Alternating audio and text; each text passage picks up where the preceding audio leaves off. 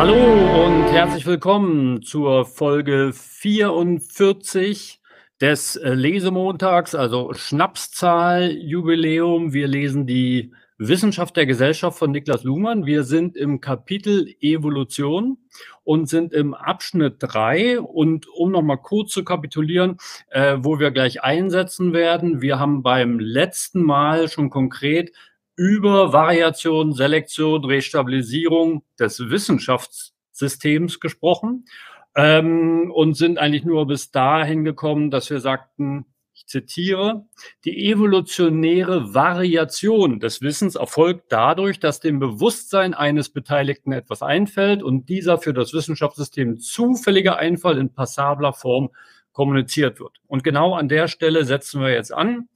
Irgendeiner hat sich was ausgedacht und einen wissenschaftlichen Artikel publiziert. Und jetzt geht's weiter auf Seite 5, 7, 8. Die evolutionäre Selektion wird also dadurch vollzogen, dass dem alten oder dem neuen Wissen die Symbole wahr bzw. unwahr attackiert werden. Die Fixierung dieser Symbole bezeichnet nicht etwa so die traditionelle Auffassung das Resultat eines im Bewusstsein der Wissenschaftler ablaufenden Selektionsprozess. Sie ist selbst die Selektion. Denn ungeachtet dessen, was einzelne Beteiligte sich dabei denken und wie unsicher sie persönlich sein und bleiben mögen, die Selektion wird durch Kommunikation der Scientific Community vollzogen und ihr Instrument ist das binär kodierte, symbolisch generalisierte Medium Wahrheit. Insofern ist es problematisch, Wahrheit, Unwahrheit beziehungsweise evolutionäre Selektion als Konsens der Wissenschaftler zu bezeichnen. Denn wenn damit ein Mentalzustand aller Beteiligten gemeint sein soll und nicht nur ein Medium, dann äh, wäre ein solcher Konsens unfeststellbar und daher nicht anschlussfähig. Er könnte im System nicht zirkulieren und keine Folgen haben. Er ließe sich zwar in der Kommunikation behaupten, aber das wäre dann wiederum nur Kommunikation und, wenn diese Theorie stimmt, nur Kommunikation eines Ersatzsymbols für Wahrheit. Die Verteilung der Werte wahr und unwahr erfolgt, das haben wir in Kapitel 6 ausführlich gezeigt, keineswegs willkürlich, sondern wie das System meint, richtig. Sie richtet sich nach den verfügbaren Programmen, das heißt nach Theorien und Methoden. Jetzt wird auch der Sinn dieser Doppelprogrammierung einsichtig. Gäbe es als Selektionskriterium nur die vorhandenen Theorien, liefe das auf eine Abweisung aller Variationen hinaus. Die bereits stabilisierten Theorien waren das Kriterium für ihren eigenen Fortbestand. Das richtige Wissen könnte zwar Abweichungen erkennen, könnte sich aber nicht, äh, nicht in Frage, könnte sie aber nicht in Frage stellen. Erst in dem Maße, als zusätzlich zu Theorien auch Methoden Programme für richtige Selektion werden, und zwar spezialisiert nicht auf die Weltbeschreibung, sondern auf die Probleme der binären Kodierung, erhält die Selektion sozusagen ein zweites Bein, mit dem sie sich, mit dem sie einen anderen Standplatz suchen kann. Das heißt durchaus nicht Präferenz für das Neue, wie es in der früh neuzeitlichen Wissenschaftsbewegung in der ersten Begeisterung schien, wohl aber eine gewisse Freisetzung der Konkurrenz zwischen alten und neuem Ideengut, also eine echte Chance für Alternativen. Die wissenschaftsgeschichtliche Empirie müsste, wenn diese Hypothese stimmt, bestätigen können, dass die Beschleunigung des wissenschaftlichen Fortschritts mit der Verselbstständigung methodischer Kriterien zusammenhängt und zumindest die verstärkte Aufmerksamkeit für Methodenfragen zunächst in der durch Petrus Ramus gegebenen dialektischen binären Form deutet in diese Richtung. Methoden sind Anweisungen an eine Beobachtung zweiter Ordnung, an eine Beobachtung von Beobachtern. Sie funktionieren als solche im Normalbetrieb. Wenn es dagegen um evolutionäre Selektion geht, kommen zusätzliche Anforderungen ins Spiel. So ist das Alte als auch das Neue sowohl externe Anregungen, Anregungen Anregungen, Entschuldigung, die intern als Irritation aufgenommen werden, als auch interne Vorteile des Weitermachens wie bisher stehen zur Wahl. Man darf daher vermuten, dass sich in solchen Situationen, wenn sie häufig auftreten, Reflexionsimpulse bilden, die nach einem System sind für das Annehmen beziehungsweise Abweisen suchen. Man braucht dann Meta-Regeln der Methodologie oder muss zumindest jenen harten Kern der Anforderungen an Wissenschaftlichkeit definieren, dem die Variation und stamme sie aus persönlicher Imaginationskraft oder aus parawissenschaftlichem Phänomeninteresse gerecht werden muss. Man muss, um es mit Douglas Hofstetter zu formulieren, inviolate levels in das System einziehen oder in der Sprache der Second Order Kybernetics. Der Beobachter, der Beobachter muss sich seiner eigenen Reaktionsakzeptionswerte vergewissern. Und das kann nicht allein nach Paul Feierabend geschehen mit der Meta-Regel des Anything Goes. Man kann heute wissen, dass diese Ebene nicht ohne Einschluss von Selbstreferenz zu gewinnen ist. Und man kann ebenso wissen, dass sie eben deshalb auf logische Geschlossenheit verzichten und auf Eigenwerte rekrutieren muss. Bis hier. Rekurrieren. So. Du hast zweimal militärisches Vokabular eingeschmuggelt. Am Anfang ist es auch attachieren und nicht attackieren. Aber das hat ja die Texterkennung wahrscheinlich aus dem äh, K. Achso, im Original heißt es attachieren. Ja, ja, ja, weil alles andere wäre nicht so sinnvoll. Ja, genau. Ich habe mich nämlich beim Lesen gefragt, was da attackiert werden soll, weil das ist eigentlich ein äh, Ranheften eigentlich. Aber im PDF steht attackieren. Ja. Ja, ja, interessant ist gleich diese erste Invektive gegen diesen Mentalzustand aller Beteiligten, der damit gemeint sein soll. Also das, das Common Law äh, auf den britischen Inseln funktioniert ja so, dass, ja, das ist, das ist uns doch insgeheim alles klar, aber wir müssen einfach nochmal aussprechen, damit das konsensuell äh, wirklich wird oder so. Also da, das, da kommt genau dieses, dieses ähm, Zirkulationsproblem dann zum Tragen. Ja, ja, also wir, wir, wir, wir, wir sind in dem Abschnitt einer ganz entscheidenden ja. Stelle. Nämlich irgendeinem ist was Neues eingefallen und hat einen Artikel publiziert bekommen in einem wissenschaftlichen Journal. Und jetzt, wer sagt dann, ob das nun wahr oder falsch ist? Was sind die Kriterien dafür, ob der Wert wahr oder unwahr des Codes Wahrheit, also des, des Mediums Wahrheit zugeordnet wird? Und naja, da das, das, das, das dauert ja noch ein paar Seiten wenn man das Beispiel so formuliert, wie du es gerade formuliert hast, hier versucht er ja, finde ich, erstmal wieder nur zu sagen, also von dem Subjekt wegzukommen, dem Wissenschaftler, Wissenschaftlerin, die eine Idee hat. Und jetzt geht es darum, was passiert dann in dem System Wissenschaft. Also so verstehe ich das. Jetzt könnte eben so ein Betongegner von Luhmanns Theorie hier dann eben sagen, ja, wie soll denn dann überhaupt was Neues da reingeraten? Und darum geht ja dann der Abschnitt weiter, dass er eben zeigt, ausführt, wie das funktioniert über die Programme im System entlang der Codes, also des Codes, war unwahr, so dass eine Chance besteht, eben neues Wissen einzuführen, ohne dass eben direkt eine harte Prüfung stattfindet, ist die Aussage wahr oder unwahr, sondern erstmal, dass das Kommunikation im Wissenschaftssystem wird. Nee, nicht, nicht, nicht ganz, weil nach Luhmann ist Wissen schon neu eingeführt mit der Variation. Nur es ist nicht klar, ob dieses Wissen wahr oder unwahr ist. Luhmann unterscheidet wahres von unwahrem Wissen. Und das neue Wissen ist schon da durch die Variation. Ist es jetzt aber wahr oder unwahr? Das ist die Frage der Selektion. Und Luhmann ähm, grenzt sich davon ab, dass man sagt, ja, die Wissenschaftler denken alle drüber nach und bewerten es dann mit wahr oder unwahr und finden irgendeinen Konsens. Das schließt er aus, weil er sagt, ja, so ein Konsens sind äh, Bewusstseins-Mentalzustände der Wissenschaftler, die liegen außerhalb des Systems, die wären ja gar nicht feststellbar für das System. Und deshalb kann das so nicht sein. Und als Rückschluss sagt er dann, das muss also irgendwie im System selbst stattfinden. Und deswegen sagt er, ähm, sie ist selbst schon diese Selektion und eben nicht durch das Bewusstsein aller irgendwie beteiligten Wissenschaftler. Genau, und dafür kommen dann die Methoden ins Spiel, die hatten wir früher schon mal in einem, in einem vorigen Kapitel. Die symmetrisieren nämlich diese theoretische Zumutung, also diese, diesen Einfall in, in, das, in die Zufallsordnung äh, des, des Weltwissens, das ja noch unsortiert ist und, und, und der dann von strenger Hand eben durch methodologische Richtlinien äh, begradigt werden kann. Also die Konkurrenz zwischen alten und neuen Ideen, gut, eine Chance für echt, echte Chance für Alternativen und nicht einfach nur Denkangebote, die, die man mal auch zur Kenntnis nehmen muss, damit man so tut, als gäbe es eine, eine, eine progressive Linie.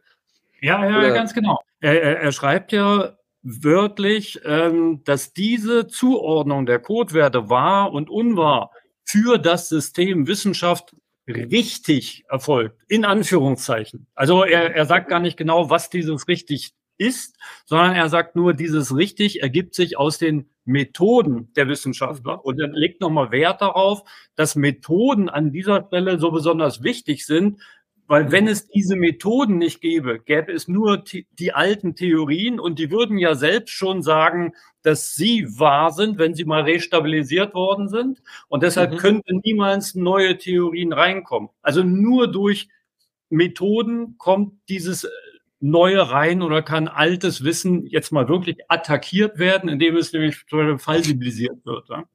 Genau, Berichtigung. Das ist ja genau das. Man hat ja, also es gibt ja Theorien, wo noch irgendwelche Zauberwörter kursieren, Lichtmedium oder Äther oder Phlogiston oder was man da alles früher hatte. Und das muss man irgendwie aufbrechen, indem man was konstant setzt, was vorher eine infinite Größe war oder indem man äh, ein, ein Limit einbaut und guckt, was, was, was verändert sich im Gesamtkonstrukt, wenn ich an diesem methodischen Rädchen jetzt mal da die, diese Mystifikation rausnehme und das versuche noch zu zergliedern in weitere Unterbestandteile. Und dann diese, diese Methodenfragen, die sind aber eben nicht alles. Das, das hatten wir ja mit, mit Hartmut immer so im Diskurs, dass, dass bei ihm eigentlich nur noch Methodenstreits eine Rolle spielen und dabei der theoretische Überbau eigentlich feststeht. Mit dem, was vor, was der Wiener Kreis schon vor 70 Jahren gewusst hat oder so ähnlich. Ja, ganz genau. Also, also Hartmut kommt an der Stelle ins Spiel, ähm, ja. wo Luhmann schreibt, man, also kon, das, das konservative Wissenschaftstheorie. Man braucht dann Meta-Regeln der Methodologie oder muss zumindest jenen Anführungszeichen harten Kern der Anforderung an Wissenschaftlichkeit definieren. Und Popper und Esser, die tun das freilich. Die sagen, ja, da gibt's einen harten Kern, da gibt's Meta-Regeln und wenn man sich an die nicht hält, ist man kein Wissenschaftler. Ich erinnere da die letzten Diskussionen, da stellt eben Hartmut unter anderem auf Werte der Wissenschaft ab. Mhm. Äh, an der Stelle viele liebe Grüße. Er ist heute auf Reisen unterwegs und, und kann leider nicht dabei sein, wird aber beim nächsten Mal dabei sein, um eben genau zu den ähm, Themen auch ja seine seine Sicht zu geben. Oder was, was jetzt in letzter Zeit auch wieder äh, im, äh, im Gespräch war in der ZFS, der Zeitschrift für Soziologie, war der Nachweis kausaler Mechanismen. Das ist ein Evidenzkriterium für gute wissenschaftliche Arbeit, wenn man ähm, praktisch äh, äh auffächern kann, wie, wie bestimmte ähm, soziale Phänomene originär hervorgegangen sind aus bestimmten Ursachen und Gründen und die muss man natürlich dann auch verargumentieren können und dann ähm, ja, dann, dann kann man dem, dem eigenen Phänomeninteresse immerhin so einen, einen, einen Schleier der, der, äh, der Rechtmäßigkeit dann ver, ver, verleihen. Also das, das hatten wir auch schon mal gesagt, dass, das, ähm, dass, dass ja. da ja ein Problem mit hat. Wir, wir, wir, wir werden nachher noch sehen, dass der ja. Luhmann da schon ziemlich angefressen ist mit diesen Meta-Regeln und diesen harten Regeln, ja. weil er sich da ausgegrenzt fühlt. Also das, das erklärt auch immer diese, diese harten Eingriffe auf den kritischen Rationalismus, ähm, ja. weil die ja im Prinzip sagen, ja, ist nicht alles Wissenschaft, was irgendein Pro Professor macht und äh, mhm. damit natürlich auch unter anderem äh, Luhmanns äh, Methodologie oder nicht Methodologie, also Luhmanns äh, Zuweisung von wahr und unwahr in letzter Konsequenz mit Anschlussfähigkeit, weil das als unwissenschaftlich ja. kritisiert wird. Und da reagiert er ziemlich empfindlich und deswegen lesen wir dann gleich weiter, wird er sich mhm. daran noch ähm, entsprechend abarbeiten. Letztendlich ist es dann eben die Frage, wie tief oder als was, welch, welche Methoden ich sozusagen als notwendig bestimme, ja, weil hier, das ist ja hier recht offen in diesem Abschnitt gesagt. Ne? Man muss, äh, um es mit Douglas Hofstetter zu formulieren, ein, in Violet Levels in das System einziehen und so weiter. Was war davor? Immer persönliche Imaginationskraft oder aus parawissenschaftlichen Phänomeninteresse. Ja. Ich habe das, das so allgemein gelesen, dass es darum geht, eben, ich sag mal, die guten Regeln wissenschaftlichen Arbeitens. Also, dass es tatsächlich so offen hier habe ich es noch verstanden. Naja, aber der, der Luhmann zitiert dann natürlich nur die Leute, die er gebrauchen kann. Also Haft Ja, klar, klar. ist ein sehr populärer Autor, Gödel, Escher, Bach, äh, mit dem Buch, aber an, ansonsten hat er relativ wenig ähm, wissenschaftlich gearbeitet, vor allen Dingen überhaupt nicht zu, zu Wissenschaftstheorie. Aber er ist halt ein Meister dieser äh, Reflexivität, also bei Escher und bei Gödel und, und bei Bach und da stellt ja die Kybernetik zweiter Ordnung und Luhmann auch so drauf ab. Und deswegen zitiert er eben jetzt Douglas Hofstetter, der jetzt keine Autorität in Wissenschaftstheorie ist. Ja, ja, schon ja, klar. Ich wollte es ja nur dagegen setzen, ja, genau. sozusagen, genau. als, als hätte der Hartmut sozusagen ein TÜV-geprüftes ähm, äh, äh, äh, Methodologie sozusagen. Er hat, das ist eben konkurrierende Angebote. Nee, würde ich nicht sagen. Ich würde sagen, das ist, das ist, das ist, das ist genau diese Level-Unterscheidung. Also inviolate heißt ja unverletzliche, ähm, also Ebenen einziehen. Und Unhintergehbarkeit heißt es in der alten Kontinentalphilosophie. Und das, äh, da würde ich dir widersprechen, Peter. Das ist ja genauso, dass man, wenn man eine Theorie hat, die einem bestimmte Phänomene zutage fördert, die man methodologisch noch nicht in den Griff bekommt, dass man sich, dass man sich dann eine Passung heraussucht und eben nicht auf TÜV-Siegel achtet oder erstmal guckt, welche Mechanismen muss ich jetzt hier alle beachten, damit ich das auch ja äh, irgendwie übereinander legen kann, Theorie und Methode. Äh, aber das, das, das eine muss ich, muss ich dann zum anderen äh, gesellen, ohne dass die Metaregeln mir die Theorie wieder zerschlagen, komplett. Also die, die Theorie braucht diese, diese Freisetzungspotenziale offensichtlich.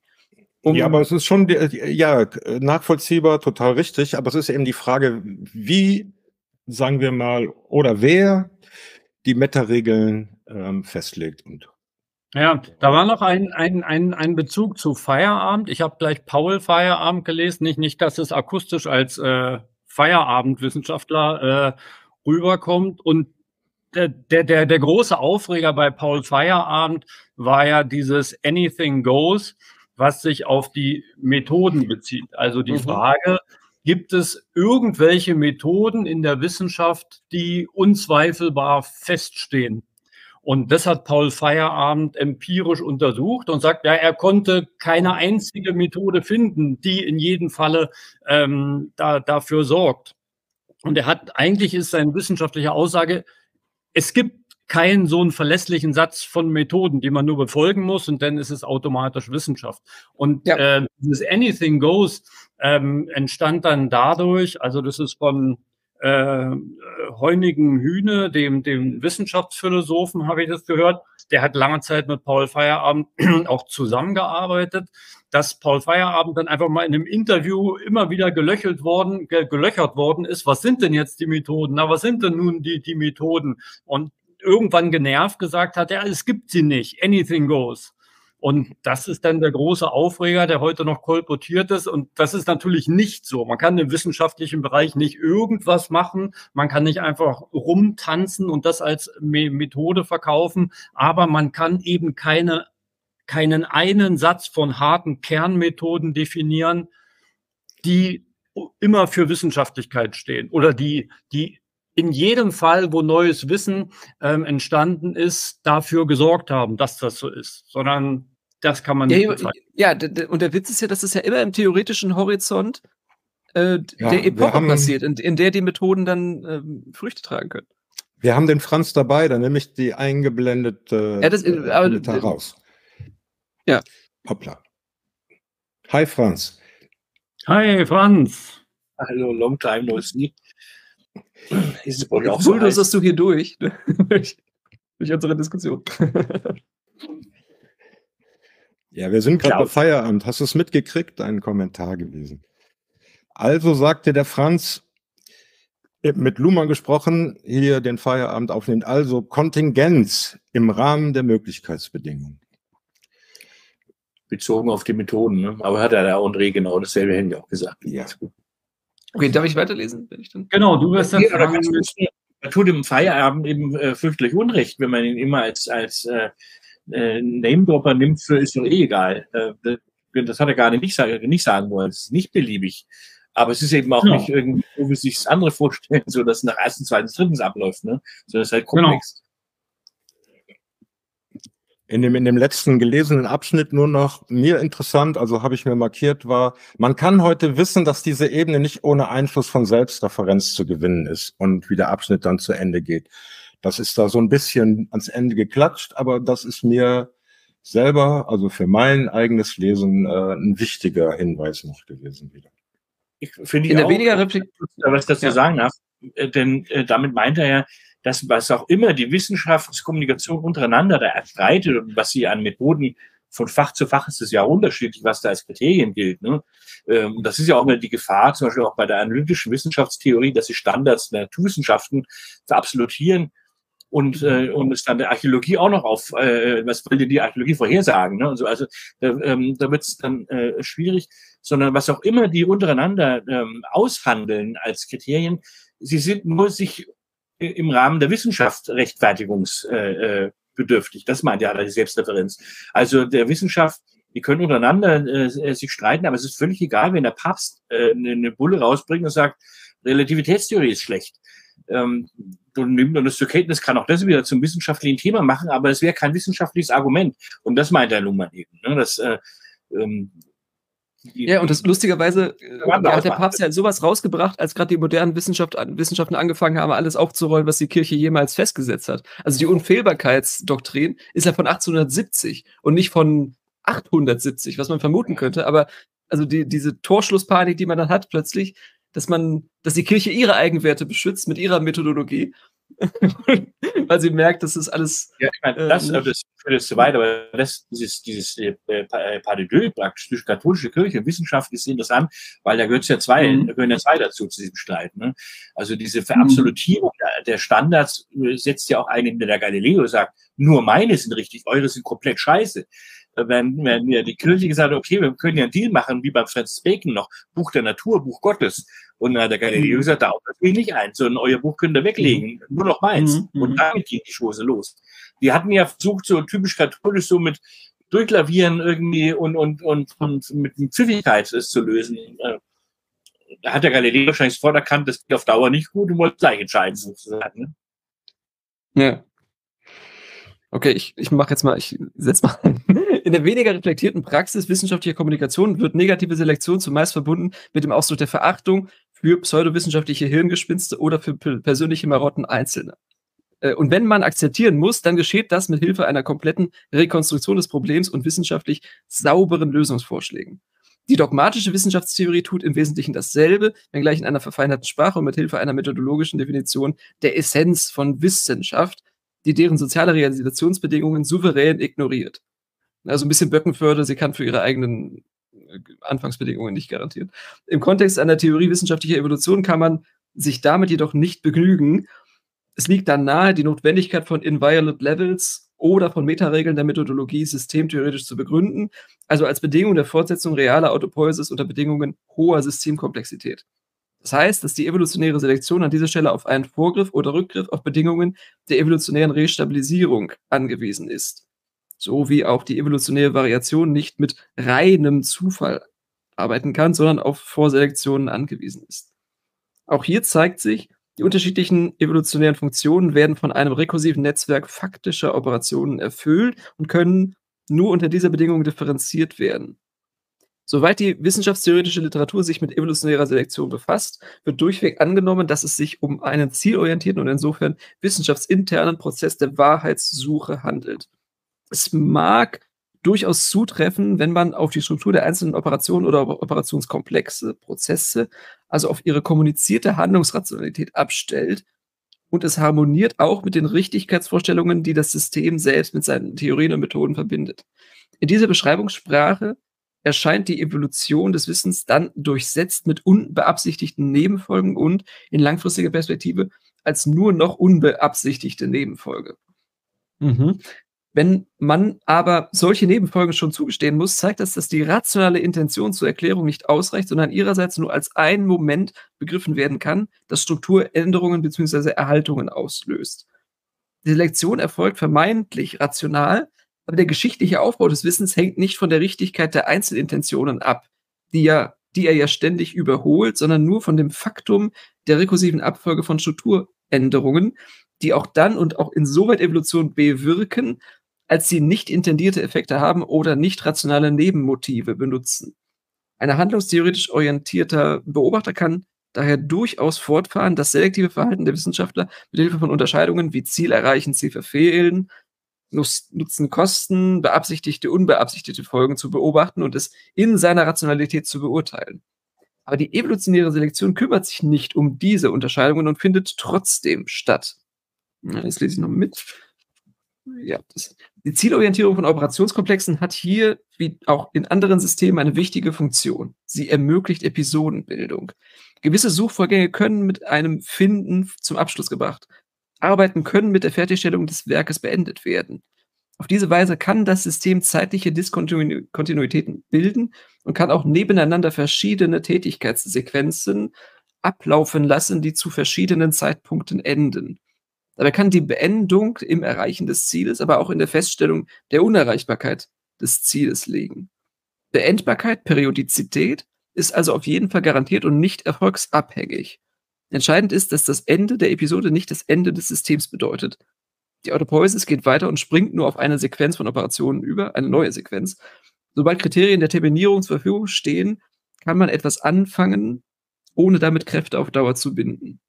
Man kann viel mehr unternehmen, wenn man weiß, dass und wie man es beenden kann. Episodenbildungsfähigkeit ist mit all dem ein wichtiges Moment im Aufbau von Systemkomplexität. Aber Handlungsrationalität ist und bleibt Episodenrationalität und lässt sich nicht zur Systemrationalität aggregieren. Und selbst wenn die Selektion der Symbolisierung als wahr bzw. unwahr durch Intentionen geführt wird, die ein erreichbares Resultat vor Augen haben, lässt sich die evolutionäre Selektion nicht ausschließlich auf dieser Basis begreifen. Okay, ich mach mal hier einen Stopp. Ja, sehr schön. Das Interessante ist, dass er diesen äh, Zeigarnik-Effekt aus der äh, Gestaltpsychologie jetzt hier mit einbaut, äh, dass man mehr unternehmen kann, wenn man weiß, wie es beendet wird und, und man unabgeschlossene Aufgaben immer noch im Hinterkopf behält und die sich ungleich stärker memorieren lassen. Also das ist ganz lustig. Das, dass gerade er ja mit seiner, mit seiner äh, Arbeitsweise eigentlich ständig Baustellen aufmacht und eigentlich keine richtig zu, so mit seinen Aufsätzen und Bücherprojekten. Das letzte, ja. den letzten Abschnitt, den du gerade gelesen hast, Konstantin, der ist für mich der Anschluss an vorne, was wir gerade eben be besprochen hatten, halt hier mit den Methodologien. Mhm. Nochmal sozusagen richtig hart, richtig hart sich davon abgrenzen, unterscheiden. Aber Handlungsrationalität ist und bleibt Episodenrationalität und lässt sich nicht zur Systemrationalität aggregieren und so weiter und so weiter. Das ja, die hat künstliche Endpunkte und künstliche Anfangspunkte. Das hat, das hat er ja schon auch in der Vorlesung kritisiert. Ja, jetzt haben wir so ein bisschen hinten angefangen. Jetzt sollte ja, man mal von, von, von. Ich bin noch bei Hartmut gewesen und der Abgrenzung zwischen diesen. Was sagen wir denn jetzt? Was sind die äh, die Regeln, die Methoden, die nicht verletzt werden dürfen. Ne? Und dann sagt der genau. Moment, wir müssen unterscheiden, wer wo die Regeln definiert, ja, und wenn das in so einer Episode passiert, dann gilt das nicht für mich so ungefähr. Genau, an den, an den, der, der, der Bezug zu dieser dogmatischen äh, Wissenschaftstheorie ist genau der Bezug äh, zu Hartmut unter anderem. Das wird in dem Text sehr, sehr klar. Ne? Also er fängt ja gleich an mit in der weniger reflektierten Praxis wissenschaftlicher Kommunikation, was ja eine Abwertung ist, weniger reflektierte Praxis wissenschaftlicher Kommunikation, wird negative Selektion zumeist verbunden mit dem Ausdruck der Verachtung für pseudowissenschaftliche Hirngespinste oder für persönliche Marotten Einzelner. Also wer so schreibt, ist da angefasst an der, an der Stelle. Ne? Und wenn man akzeptieren muss, dann geschieht das mit Hilfe einer kompletten Rekonstruktion des Problems und wissenschaftlich in Anführungsstrichen sauberen Lösungsvorschlägen. Die dogmatische Wissenschaftstheorie tut im Wesentlichen dasselbe wenngleich in einer verfeinerten Sprache und mit Hilfe einer methodologischen Definition der Essenz von Wissenschaft, die deren soziale Realisationsbedingungen souverän ignoriert. Also das ist genau diese Stelle, dass ja. man ihm abspricht, nicht wissenschaftlich zu, vorzugehen und er sich dagegen sehr, sehr angefasst wird. Ja, ich denke, dass äh, die, die, die, die Ironie dabei ist, dass ja für einen Luhmann das gleiche gilt wie für einen Hartmut. Wenn es aus Luhmann ja anschaut, ist, es wird sich herausstellen, Äh, wenn es Anschluss finden, was der Hartmut schreibt und da alle das super finden und es wissenschaftlich durchsetzt, so hat er recht gehabt.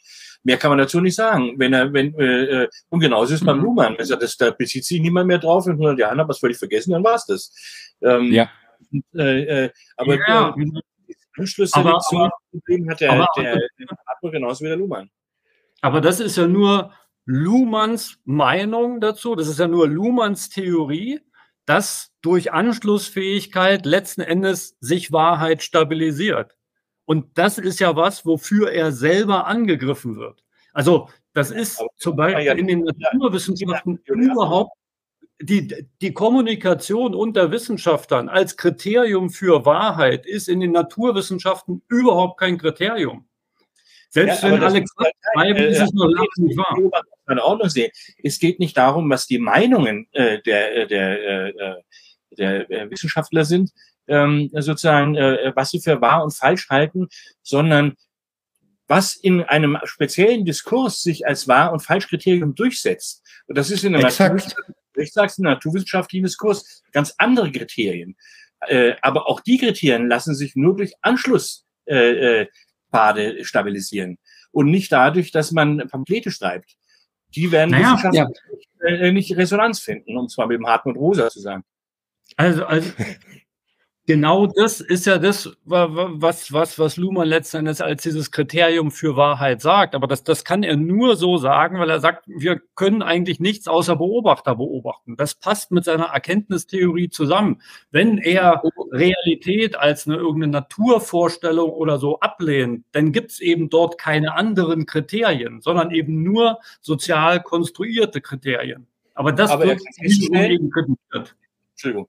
Ja, ja, aber er kann ja feststellen, im Physiker sind solche Überlegungen völlig egal, sondern er stellt fest, da, äh, der Physiker, die, die haben ja die verrücktesten Ideen. Jetzt nehmen wir mal an, eher lieber mal ein Archäologe. Äh, der bezweifelt auch nicht eine Sekunde lang, dass wenn er Erde gräbt, dass er in der Erde gräbt. Ähm, und also dessen Annahmen äh, eines Realitätskontinuums, all diese Sachen wird ja nicht, ihm wird ja nicht in den Arm gefallen, so, aber weiß wieder nicht die Konstruktion und sowas, was sowieso nicht im Sinne Luhmanns wäre, aber man könnte jetzt einen, einen, einen, nicht einen radikalen, sondern einen extremen Konstruktivismus sich jetzt so ausdenken, ne, an allen Zweifel, äh, sondern er stellt fest, aha, die Archäologen gehen selbstverständlich davon aus, da ist eine Erde, da buddelt, buddelt man rum und dann findet man was.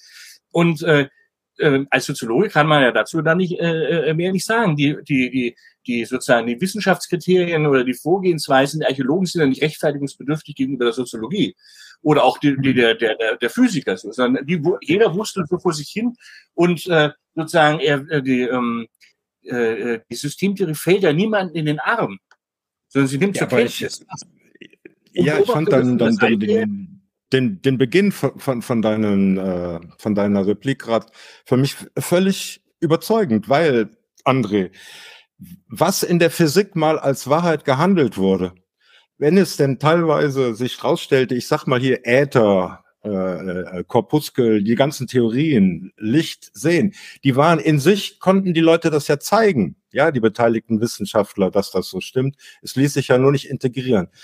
Und wenn es sich eben, wenn es dann eben vergessen wird, nicht mehr genutzt wird nach 100 Jahren, wo unterscheidet es sich dann von die Beschreibung, wenn ich das so mache, von Physik, von dem, was der Luhmann gerade gesagt hat? Luhmanns Ausführungen finde ich so offen, dass er das äh, tatsächlich.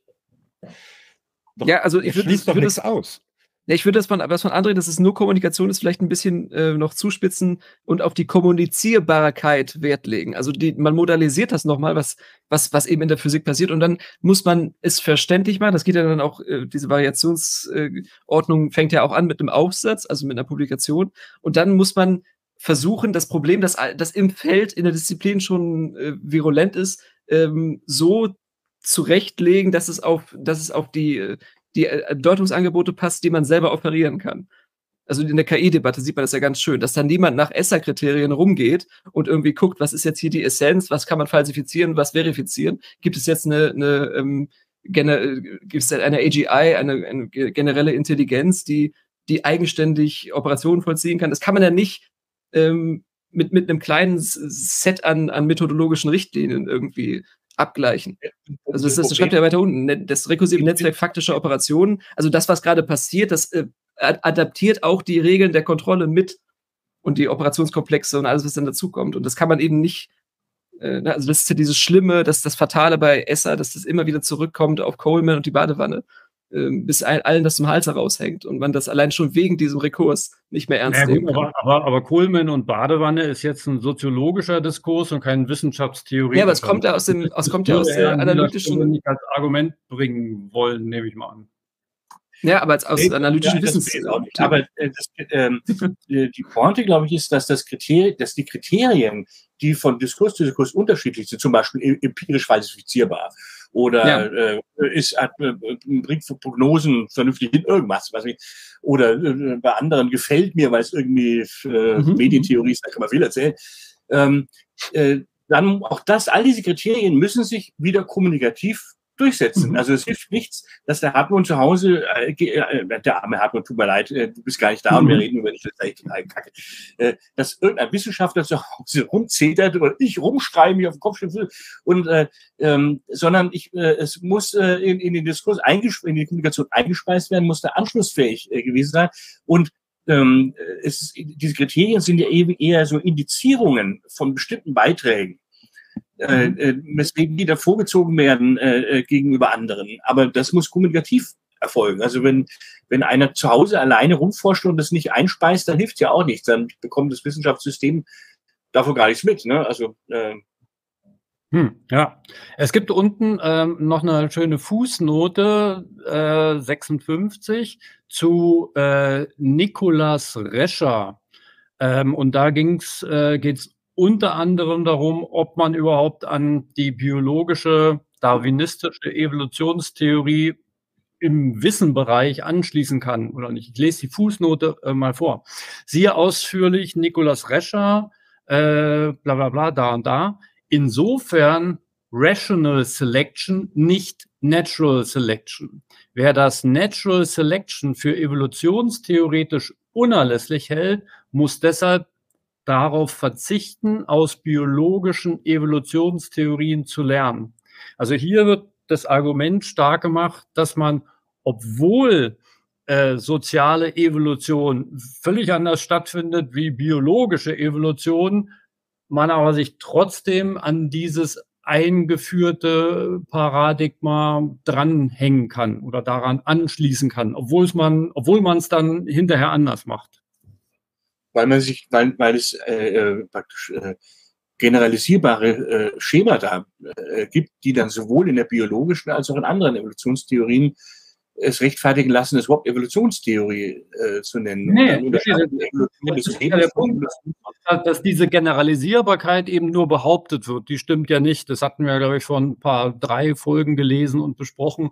Also das, was Luhmann sagt, das müsste, äh, also die Natural Selection kann niemals eine Selektion der Umwelt sein. Natural Selection ist doch nicht äh, die zentrale äh, Schema der Evolutionstheorie, sondern das ist ein der biologischen sehr wohl, der darwinistischen sehr ja, wohl. Aber ich, ich rede ja von Evolutionstheorie und nicht von biologischen, sondern es geht um äh, Mutation, Selektion, Stabilisierung, Globalisierung. Ja, äh, und, du, du, du, du hast gesagt, und das ist auch Luhmanns Argument. Ne? Du hast gesagt, man kann diese biologische äh, Evolutionstheorie generalisieren, also eine Ebene höher regen und da äh, Veränderungen machen und dann trifft sie rückwirkend auch wiederum auf die biologische zu. Und das ist eben nicht so. Also dieses Rückwirken nicht. Ja, man kann sie nicht, so ist oder nicht. Also das möchte ich vielleicht gar nicht, aber äh, sondern äh, äh ähm, äh, eher, äh, sondern man kann dann eben äh, äh, Unterschiede markieren, in welchen Hinsichten sich die biologische Evolution ganz grundsätzlich natürlich von der soziokulturellen Evolution unterscheidet. Also beispielsweise äh, und auch von der äh, Generalisierung, dass man Natur nicht zur Verfügung hat als als Selektionsdruck und solche Dinge, sodass das eben selbstreferenziell organisiert wird. Ne?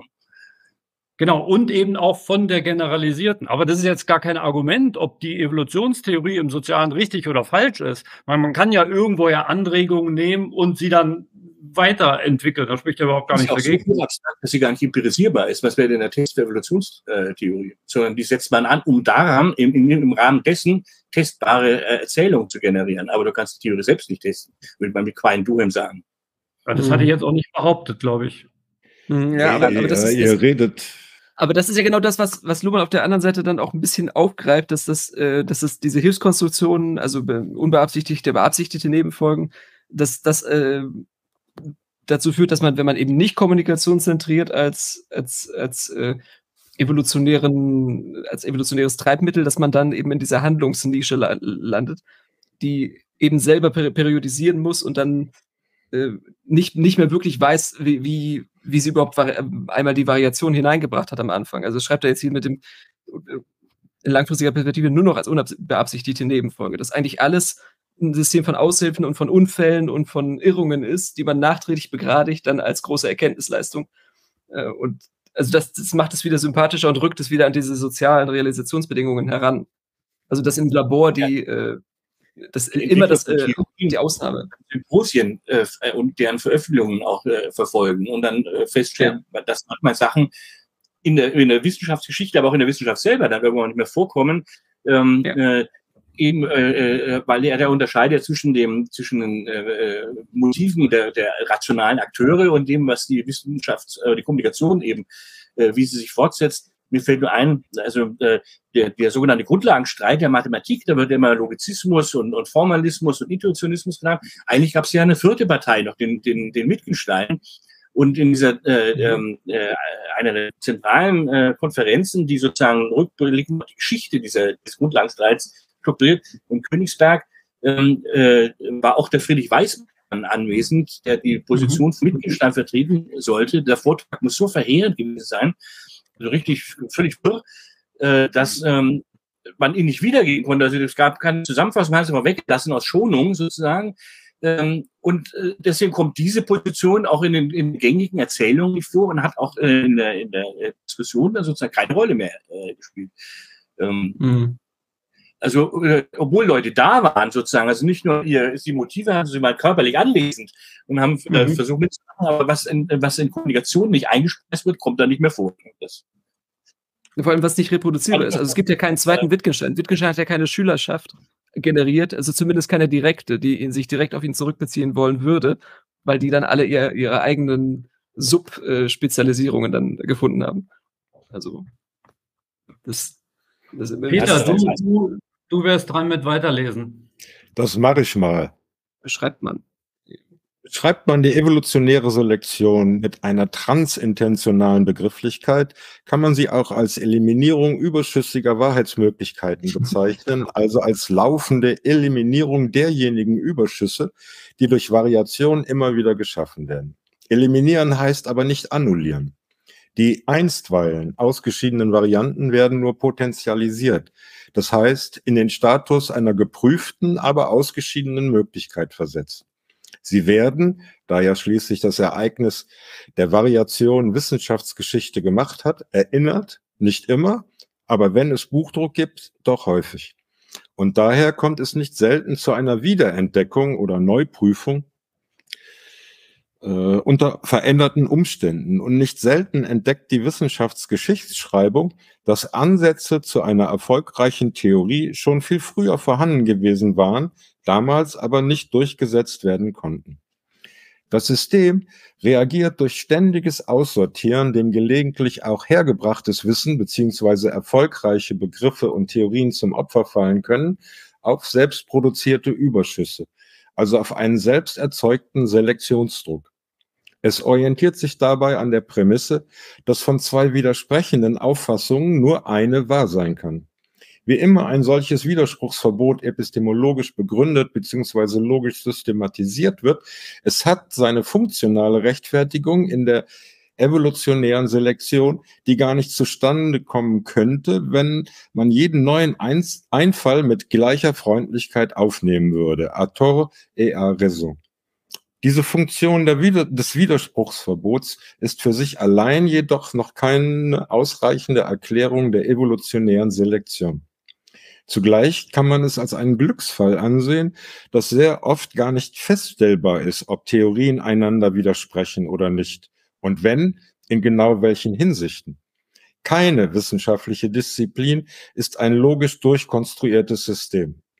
So bleiben Theorievarianten, die einander möglicherweise widersprechen, gemeinsam erhalten und die Eliminierung wird nicht unbedingt über Logik entschieden. Theorievarianten können daher überleben, auch wenn sie wenig brauchbar erscheinen, bis andere Modifikationen am Korpus der Theorien ihnen plötzlich Anschlusschancen eröffnen. Das Widerspruchsverbot gibt also nur die Möglichkeit, Selektionskonkurrenz auf eine Entscheidungsfrage zuzuspitzen. Und wenn dies geschieht, kann niemand kommen und sagen, beide haben recht. Oder vielleicht doch? Aber dann entsteht, wie in der Quantentheorie, ein neues Theorieproblem. Eine auf diese Weise durchgeführte Selektion steht in komplexen Beziehungen sowohl zur Variation als auch zur Stabilisierung. Sie regt ihrerseits Variationen an, ja, sie ist vermutlich einer der wichtigsten Beschleuniger bzw. Frequenzverstärker der Variation. Denn die theoretische und methodische Prüfung der Mutante mag weitere Veränderungen am überlieferten Korpus eingehen. Die Selektion endet mit der Vergabe der Werte wahr bzw. unwahr, aber das muss nicht schon Stabilität der Resultate bedeuten. Wie in der Biologie gibt es die sogenannten Neutralmutanten. Sie werden aufgenommen und reproduziert, ohne dass dies in Fragen der Stabilität des Systems einen Unterschied ausmacht. Auch in der Wissenschaft können Neuerungen akzeptiert werden, ohne dass ihre Konsistenz mit vorhandenem Wissen geklärt wäre. Sie werden als isoliertes Wissen reproduziert, einfach weil auch das geht. Die empirische Wende der Wissenschaft des 17. Jahrhunderts hat, hat dies geradezu als Normalfall erscheinen lassen. Allein die methodisch abgesicherte empirische Feststellbarkeit genügt seitdem zur Vergabe des Symbols wahr. Seitdem kommt man nicht umhin, zwischen Selektion und Stabilisierung zu unterscheiden.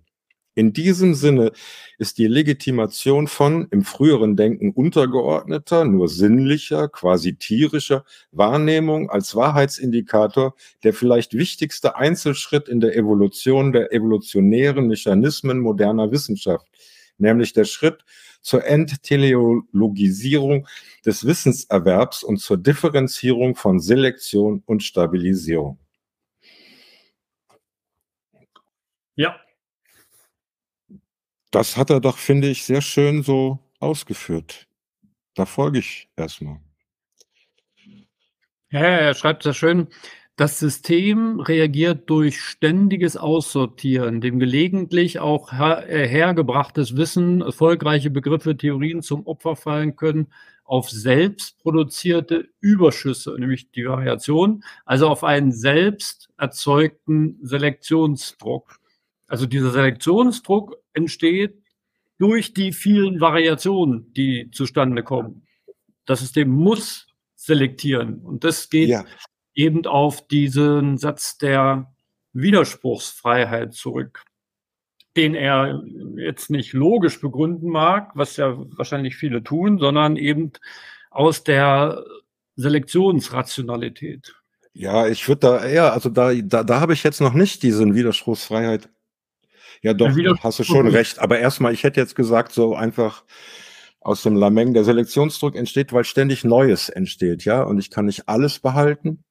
Und, ja, aber kommt dann nicht das, was zurück, was er wieder abgelehnt hat eigentlich? Goal Attainment. Also Entteleologisierung. Kann man nicht erst ablehnen, wenn man genau weiß, wo man hin möchte? Also, das, wenn man zum Beispiel zwei widerstreitende Theorien hat und man merkt, der eine macht, möchte Gesellschaftstheorie machen, der andere hat eine Semiotik und eine Zeichentheorie vor Augen und dann, dann sortiert sich das ja fast schon von selber, dass man gar nicht, äh, ja, gar ja. Nicht zu, zu solchen äh, nee, hast, du ja, hast, du ja, recht, aber da, da, da, kommt er ja im Abschnitt später, kommt er ja dazu, dass es sozusagen jetzt Wissenschaftssystem, also nicht als Wissenssystem, sondern die, die, die reale, also, also die, die, die, die sichtbare Wissenschaft ja eigene Abläufe hat, über die diese Selektion ja stattfindet. Ne? Ein Paper, einmal erschienen, niemand zitiert niemand redet drüber und weg. Also gar nicht geprüft, ob es wahr ist oder nicht, sondern ob es eben Anschluss findet, Impact hat. Also, also Konstantin, wenn, wenn du diese Teleologie da wieder ins Spiel bringst und das so gemeint hättest oder wie ich es ver verstanden habe, dann, dann würde ich ja. da nicht mitgehen. Also es ist in der Wissenschaft kein Kriterium, was man mit einer Theorie anfangen möchte, ob sie wahr oder falsch hm, markiert wird. Also dieses Um-Zu spielt überhaupt gar keine Rolle. Ja, aber, aber ich meine den übergeordneten Instrumentalismus, wenn man zum Beispiel sagt, äh, diese Theorie ist ein Baustein für eine größere Theorie, die ein ganz anderes Ziel im Sinn hat, als das, was du gerade versuchst, mir zuzuschneiden auf, auf die Problemgröße, die dir äh, entspricht oder so. Also das ist ein Dimensionsreduktionsproblem dann. Ähm, also dass, dass man, das ist ja ein Dauer-Luhmann-Problem. Frage der Forschungsabsicht, Konstantin, ist ja noch nicht also der Teleologie würde ich schon höher absetzen. Wenn ich habe, ich möchte Theorie okay, okay. sich der Playmobil-Figur äh, entwickeln, äh, dann ist die fertig, wenn ich meine, ist eine ausreichend erklärt, aber das äh, ist ja kein äh, also teleologisch nicht, sondern das ist eine Research Question. Also was ich gerade gesagt habe, ist noch keine, aber da könnten Sie jetzt einen ausdenken. Ne? Ähm, das ist also ohne, ohne irgendeine Vorgabe könnte, man es gar nicht in Handlungen übersetzen, ne? weil die, die dann gelingen und misslingen können. Und er hat da äh, zu geschrieben, ja gerade auf 582 unten. Und daher kommt es nicht selten zu einer Wiederentdeckung oder Neuprüfung unter veränderten Umständen. Und nicht selten entdeckt die Wissenschaftsgeschichtsschreibung, dass Ansätze zu einer erfolgreichen Theorie schon viel früher vorhanden mhm. gewesen waren und so weiter. Also auch das hat das Wissenschaftssystem, kann damit umgehen, sage ich, kann das, äh, und er sagt ja auch nicht, es ist nicht verworfen, es ist nur, es ist potenzialisiert, es ist nur im Moment noch nicht ja, aber dann, dann hat man eben doppelten Begründungsaufwand. Man muss einmal erklären, warum es damals nicht zum Zuge kam und dann, warum man es jetzt wieder brauchen könnte. Und das, also das, den, das muss man erstmal beides wieder äh, aufbauen. Ja, das System ist eben nicht perfekt, ja. Ja, aber man, aber muss das begründen, was du gerade gesagt hast, Peter. So, ja, das wurde dann eben nicht gelesen damals. Ja, aber das muss, auch das kann man nicht einfach nur aus, sagen, das ist komplett zufällig, weshalb das damals äh, nicht aufgegriffen wurde, weil es nicht genug Impact hatte. Oder, ja, ja, aber das wäre ja sozusagen immer eine Spekulation, wenn ich da eine Rekonstruktion mache und sage, der Kontext stimmte nicht oder es musste vorher noch XY erst äh, ausformuliert und entwickelt werden.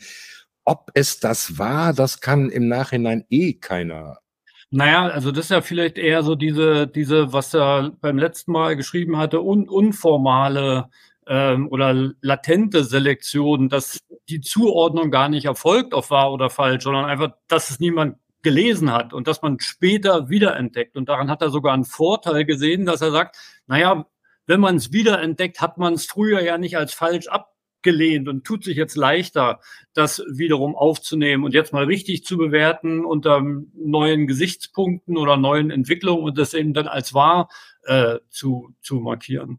Ich hätte eigentlich gedacht, André, dass du wieder dein, dein Flammenschwert schwingst, unten in der letzten, äh, vor, also Ende des vorletzten Absatzes 583 und kann niemand kommen und sagen, beide haben recht oder vielleicht doch, aber dann entsteht wie in der Quantentheorie ein neues Theorieproblem, dass du wieder schimpfst, dass er sich wieder über nee, Sachen redet. Das ist sowas, also über, überlese ich. Er macht ja keine wirklichen Aussagen zur Quantenphysik, sondern zelebriert Ge Gelehrsamkeit oder was auch immer das an, an, an der Stelle soll. Aber das kann man ja, kann man ja überlesen. Apropos äh, lesen, ich lese dann mal weiter, oder? Mhm. Viertens. In der Handlungsperspektive verschmilzt die Intention, wahre Erkenntnisse zu gewinnen mit der Vorstellung der Abschließbarkeit eines Forschungsprozesses. Man sucht Resultate, die haltbar sind, einstweilen jedenfalls. Das gilt auch dann, wenn die Publikationen als solche und mit ihr der Reputationsgewinn das Ziel sind. Und es gilt auch dann, wenn Wissenschaftstheorien so weit eingesickert sind, dass jeder Forscher weiß, dass alles Wissen nur hypothetisch ist und niemand prätendieren kann, die endgültige Wahrheit erreicht zu haben. In der Handlungsperspektive gibt es mit anderen Worten keine deutliche Unterscheidung von Funktion der Selektion und der Stabilisierung. Die Evolutionstheorie lehrt es anders. Das Attachieren der Symbole war bzw. unwahr erfolgt unter der Annahme oder in der Hoffnung, dass sie haften bleiben. Aber wovon hängt es ab, ob sie haften bleiben? Die Wissenschaft würde offensichtlich sehr rasch zum Stillstand kommen, wenn jede Zuordnung der Werte wahr und unwahr unwiderruflich wäre. Oder man würde gar nicht erst anfangen können, wenn man dies befürchten müsste, weil dann die Sicherheitsvorkehrungen zu hoch geschraubt werden müssten. Die Wissenschaft muss also mit Wahrheit und Unwahrheit leichtfertig umgehen können. Auch wenn die Symbole des Mediums investiert, auch ja, investiert werden müssen, eine andere Verwendung gibt es nicht, müssen sie reliquidierbar sein. Wir brauchen uns nicht zu scheuen, in dieser Hinsicht auf die Analogie mit dem Geld, aber auch mit anderen Medien wie Liebe oder Macht hinzuweisen. Die Leitunterscheidung der Evolutionstheorie muss aufgrund dieser Überlegungen erweitert werden. Zur Unterscheidung von Variation und Selektion kommt eine dritte Funktion hinzu, ob Retention oder auch Stabilisierung oder, wenn es um neue Merkmale geht, Restabilisierung genannt. Wie die Differenz von Variation und Selektion ist auch die Differenz von Selektion und Stabilisierung ihrerseits ein Produkt von Evolution, aber zugleich auch Bedingung von Evolution. Zumindest Bedingung einer Beschleunigung von Evolution, da die Wahrscheinlichkeit des Unwahrscheinlichen so verstärkt, dass komplexe Systeme entstehen könnten. Aber wie ist diese Funktion im Bereich der Wissensevolution besetzt? Worin besteht der Mechanismus, der Stabilisierung bewirkt?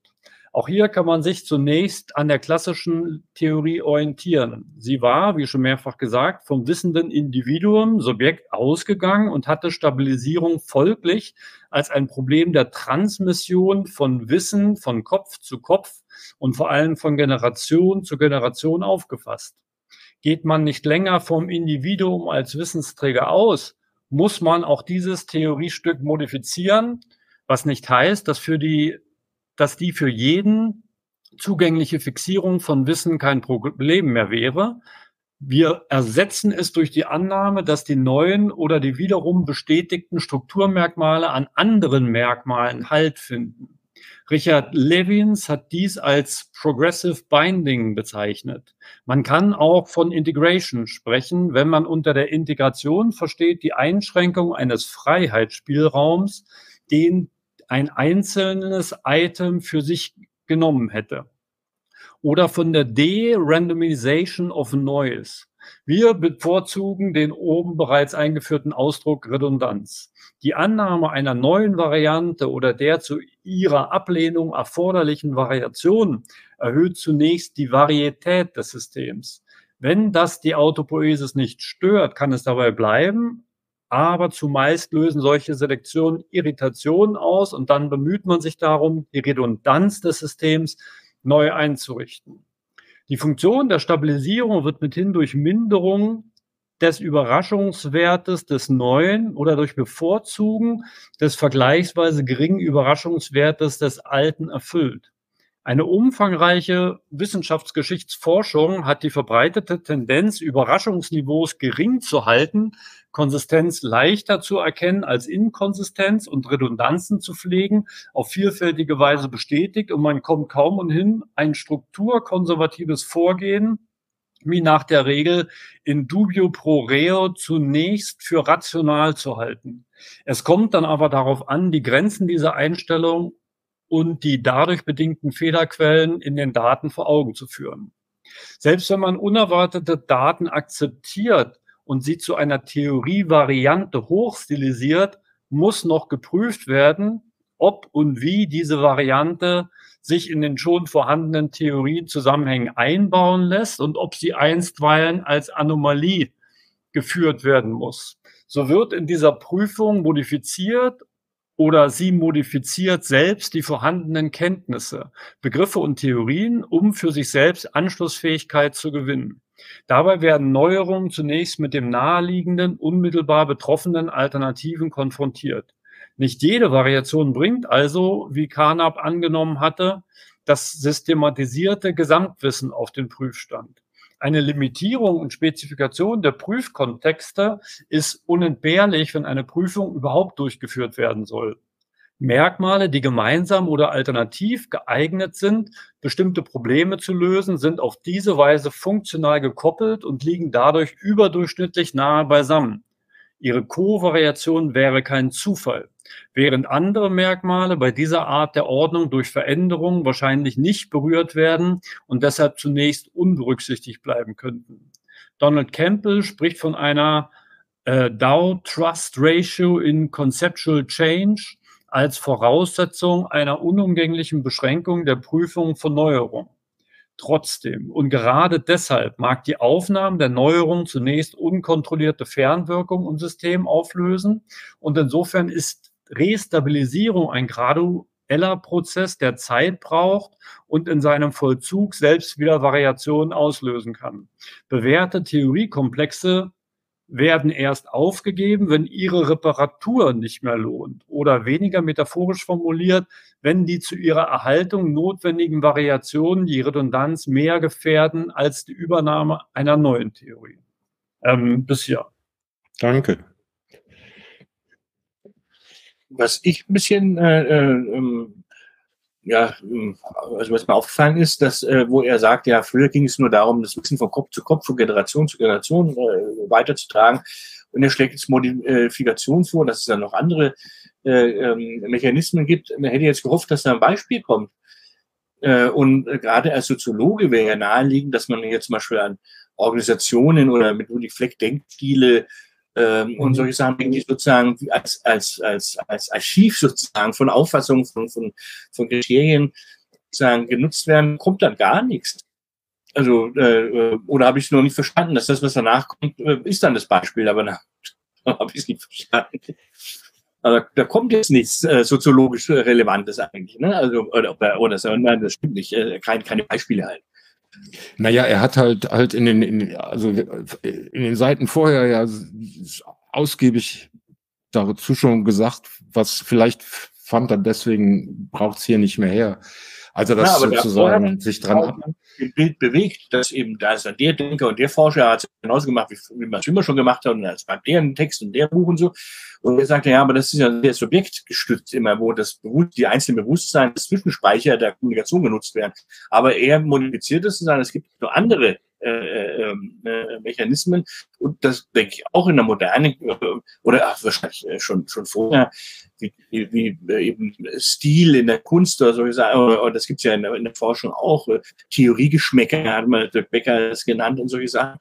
Ähm, äh, in die, auf die äh, Paradigmen man, beim Kuhn, auf die man sich so einlässt, die sozusagen auch unabhängig von einzelnen Bewusstseinen, die mit äh, sind. Aber da kaum nichts kommt.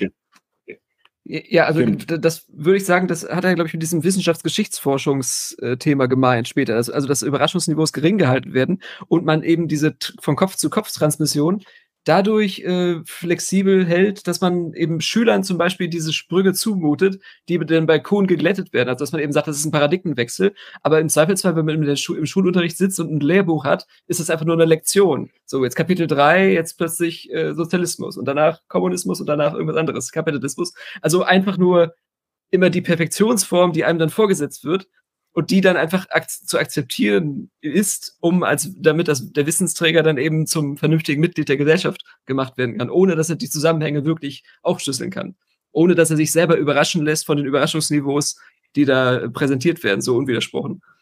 Aber das ja. jetzt aber ich glaube, diese, diese Abgrenzung der Weitergabe von Kopf zu Kopf und von Generation zu Generation ist seiner Theorie geschuldet, dass es eben sowas wie soziale Systeme wirklich gibt und dass das mit dem Kopf zu Kopf gar nicht sein kann, weil das ja in der Umwelt stattfindet. Also um das Wissenschaftssystem sozial als System konstruieren zu können, muss er das praktisch annehmen und an jeder Stelle, um Redundanz zu erzeugen, auch immer wieder, selbst ohne Beispiele, einfach sagen. So, so habe ich es verstanden. Ja, ja, ich meine, will ich, um das zu bestreiten? Äh, auf, äh, darauf könnte man ja das Buch zusammenschnurren auf, die, auf diesen Befund ne, lassen. Nur ich denke, gedacht, eben gerade weil wir schon so mittendrin im Buch sind, jetzt kommt jetzt kein Beispiel, aber ist ja wurscht. Äh, äh, Gesellschaftsstrukturen, Semantik und so, da kommen ja solche Sachen durchaus dann vor. Und insofern ja, aber auch da wird es ja wieder schwierig, das zu erklären, wie, der, wie das Bewusstsein interferiert. Die Bücher sprechen ja nicht untereinander miteinander, sondern da gibt's ja auch immer diese, die, die, die individuelle Lektürepfad-Richtung. Das, ist, das, das ist ja also theoretisch harmlos, denn das ist ja sowieso äh, eine Reproduktion der Differenz von Bewusstsein und Kommunikation ist, äh, wird ja nie anders behauptet. Im Gegenteil, das wird ja betont. Also das Bewusstsein sich an was erinnern müssen, damit es auch kommunikativ weitergeht, ähm, das ist ja theoretisch für uns gar kein, äh, gar kein Problem. Äh, sondern dass wir die ganze Last äh, praktisch, dass nicht wie Goethe so einen Kopf haben muss und alles wissen, ne? Das ist das Ding. Ja, ich bin eher hier hängen geblieben, ähm, also hängen geblieben oder ich habe die Augenbrauen hochgezogen. Die Leit, äh, auf der zweite Absatz 585, die Leitunterscheidung der Evolutionstheorie muss aufgrund dieser Überlegungen erweitert werden. Zur Unterscheidung, Variation, Selektion kommt die dritte Funktion hinzu, eben die Restabilisierung. Wie die Differenz von Variation, Selektion ist auch die Differenz von Selektion und so weiter. Äh, und wo ich dann dachte, wow, das geht hier recht schnell und wird einfach nur beschrieben, aber Okay, das, also das hätte ich, da hätte ich mir dann sozusagen mehr noch ja, dazu ja, gewünscht. Er, er, hat es ja in der Seite davor schon, schon ja. angeteasert, dass er sagt, ja, in der Handlungstheorie, in der Handlungsperspektive kann man Selektion eigentlich gar nicht von Stabilisierung unterscheiden. Und mhm. das sieht er eben als ein, ein Nachteil, sondern in der Handlungsperspektive, wenn es dann mal selektiert wurde, dann muss sich das nicht mehr restabilisieren. Mhm. Gut. Das ist ein Zweck ja. in sich selbst dann, ja. Ja, dann, also der, der, der leider dieses Jahr verstorbene Löd Leidesdorf genau darüber sein Leben lang äh, geforscht, über diese Globalization oder äh, Stabilization, wie sich bestimmte Errungenschaften dann äh, von einem Subsystem ins andere hinübergruppieren äh, mhm. und so, als wie das sich evolutionär entwickelt, äh, äh ohne Druck von außen, sondern eben äh, äh, äh, selbst organisiert. Äh, äh, da spielt das Globalization-Thema sozusagen eine, eine zentrale Rolle auch. Also Leidesdorf kann man da äh, empfehlen. Evolutionary Theory of Communication und so. Okay. Ja, ich habe da immer nur so sporadisch reingelesen, aber es geht in die Richtung, dass, da, dass Luhmann da größere Baustellen aufmacht, als er jetzt äh, auf den nächsten Seiten bewältigen kann. Das, das liest man da schon raus. Das heißt nicht so, so, ist gar nicht so idiosynkratisch jetzt da vom Luhmann, das ist gar mhm. in der mhm. englischsprachigen Welt eigentlich ganz viel dazu.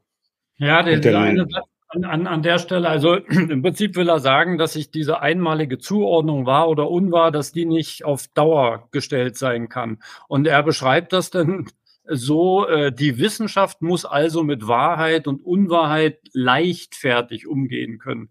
Das wäre nun wiederum ein Satz, wo wahrscheinlich jeder Wissenschaftler sagt, ja, nee. Und wenn man sich die Kontroversen in der Wissenschaft anguckt, also mit, mit Leichtigkeit wird da nichts gemacht, sondern das sind schon alles scharfe Schwerte bis hin zum massiven Reputationsverlust und so weiter. Also ja. äh, leichtfertig ist das vielleicht, ich weiß nicht, ob man einem System überhaupt Leichtfertigkeit zuschreiben kann, aber er meint das ja nicht für die Wissenschaftler, sondern eben für das System.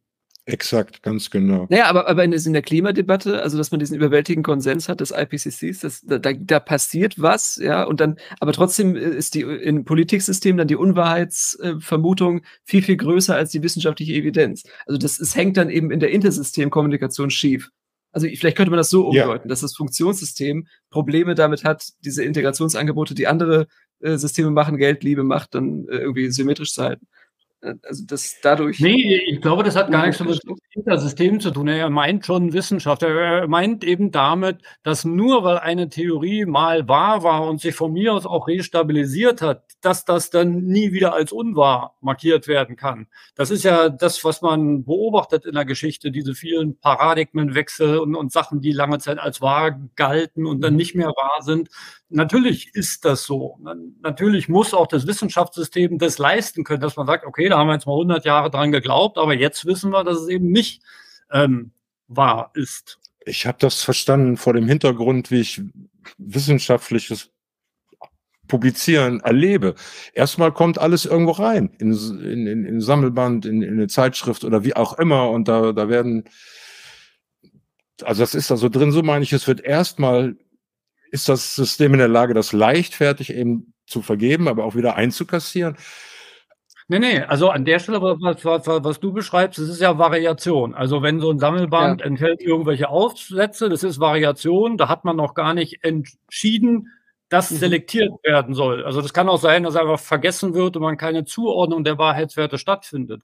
Aber hier in dem Satz heißt ja, Wahrheit oder Unwahrheit, also mit diesen Codewerten muss leichtfertig umgegangen werden. Und das ist ja zumindest eine, eine sehr polemisierende Aussage. Und wie gesagt, Leichtfertigkeit einem System zu ordnen, ist eigentlich keine so richtige Kategorie. Naja, um jetzt dann einmal bei dieser Stelle zu bleiben. Ich denke, dass, äh, was er damit meint, ist, dass äh, so binäre Codes natürlich ähm, sozusagen gewisse, gewissen Spielraum äh, auch äh, brauchen, weil wenn mal, äh, also wenn, wenn ein Wissenschafts äh, ähm, äh, äh, Knowledge Claim ja. sich als Irrtum erwiesen hat, heißt es nicht, dass irgendwie die Adresse, von der das kam, für alle Zeiten ausgelöscht ist, sondern genau. im Gegenteil. Ich habe das mal mitbekommen, dass äh, da war ein, äh, ein Astronom und er hat was äh, behauptet, irgendwie waren alle ganz aus dem Häuschen und dann sollte er kommunizieren. Ich habe ein Bildchen dafür gemalt, deswegen weiß ich und äh, da war eine Pressekonferenz, aber währenddessen hat festgestellt, Mist, das war falsch, hat sich geirrt.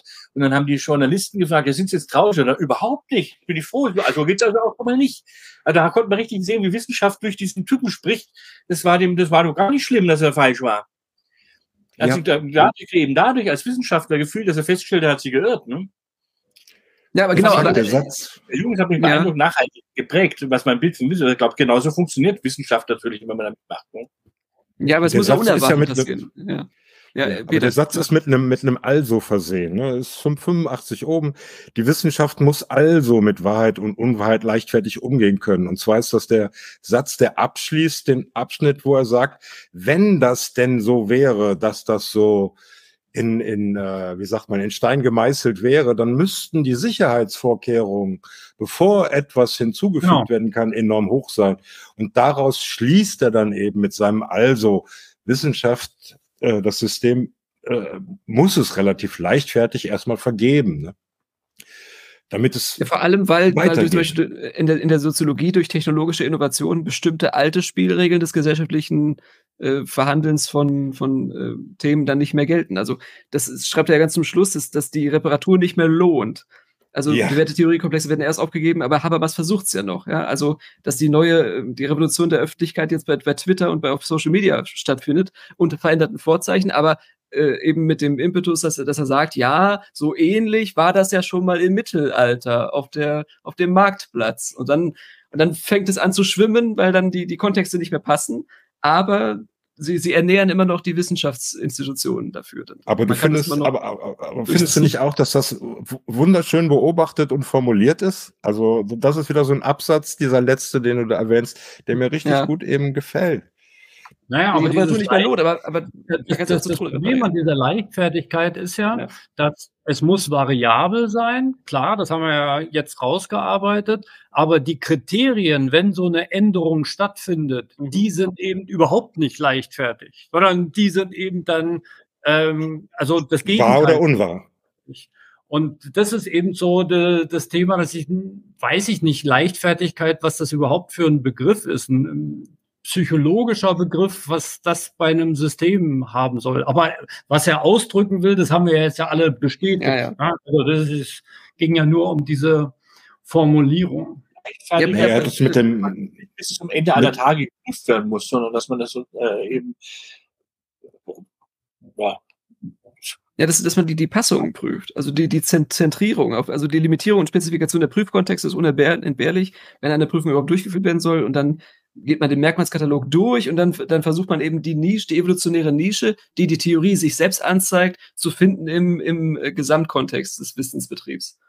Er hat also geschrieben, es, es, äh, es muss reliquidierbar sein. Ne? Ich kann mit Geld mir einen Diamanten kaufen, weil er mir gefällt und wenn ich das Geld wieder brauche, verkaufe ich den Diamanten. Und ähnlich, also es muss beweglich bleiben. Also es muss äh, äh, na gut, aber der Geldwert ja, ist wieder und wie gesagt was unbeweglich bleibt, äh, sind äh, äh, durchaus die Kriterien, die zumindest regional gültig dann im Einsatz sind. Genau, genau, genau. Die Wahrheitswertigkeit wird nicht falsch anwenden. Ne? Haben wir falsch gemacht, aber das, das äh, führt ja nicht dazu, dass man danach den Code war falsch nicht verwendet, ne? sondern ja. dann hat man sich halt geirrt in der Zurechnung. Das ist ja sozusagen. Ja, das dran mit weiterlesen. Nee, ja. äh, Quatsch, äh, Konstantin, ja, genau. Gut entwickelte wissenschaftliche Disziplinen kopieren diese Differenz von Selektion und Stabilisierung im Medium der Publikation, indem sie dafür unterschiedliche Publikationsformen bereitstellen. Die Selektion gelingt in der Form eines Papers, eines Kongressbeitrags, eines Zeitschriftenartikels. Publikationen dieser Art bleiben aber normalerweise unbeachtet. Sie werden vielleicht nicht einmal gelesen, jedenfalls nur in wenigen Fällen zitiert und deshalb vergessen. Es gilt insbesondere unter der Voraussetzung raschlebiger Disziplinen, wenn überhaupt nur Publikationen aus den letzten zwei, drei Jahren relevant sein können. Nur Selektionen, die diese Hürde überwinden, die hinreichend auffallen und wiederverwendet werden, können im Gedächtnis des Systems festgehalten werden. Für diese Auswahl sind dann Lehrbücher und Handbücher zuständig, die zu, dazu, zugleich dazu dienen, den Stand des Wissens dem Nachwuchs oder interessierten Außenseitern zugänglich zu machen. Die Differenz von Aufsatz und Lehrbuch, Handbuch spiegelt mit anderen Worten die Differenz von Selektion und Restabilisierung. Und man kann zugleich den Reifegrad einer Disziplin daran erkennen, ob und wie weit diese Differenz für diese Funktion etabliert ist. In dem Maße, wie sich neue Vorschläge in größere Theoriekontexte einarbeiten lassen und in Überblicken über den Stand der Forschung berücksichtigt werden, in dem Maße auch als ihre Auswirkungen auf weiter abliegende Forschungen registriert und beachtet werden, gewinnt oder behält das dem Vergleich ausgesetzte Wissen Stabilität. Eine erneute Prüfung und eventuelle Widerlegung ist damit nicht ausgeschlossen. Aber jeder Angriff steht dann unter der Zumutung, einen Ersatzvorschlag zu machen. Genau, das ist, das ist sein Joker gewesen auf den Konferenzen. Erhalten wird auf diese Weise nicht ein invariant fixierter Sinn, sondern nur die selbstsubstitutive substitutive Ordnung des Wissens. Das hierzu nötige Vertrauen in früher erworbenes Wissen ist wohlgemerkt nicht Vertrauen in die Zeit, sondern soziales Vertrauen. Es ist nicht Vertrauen in die Vergangenheit, sondern Vertrauen in die Gegenwart der gleichzeitig Forschenden.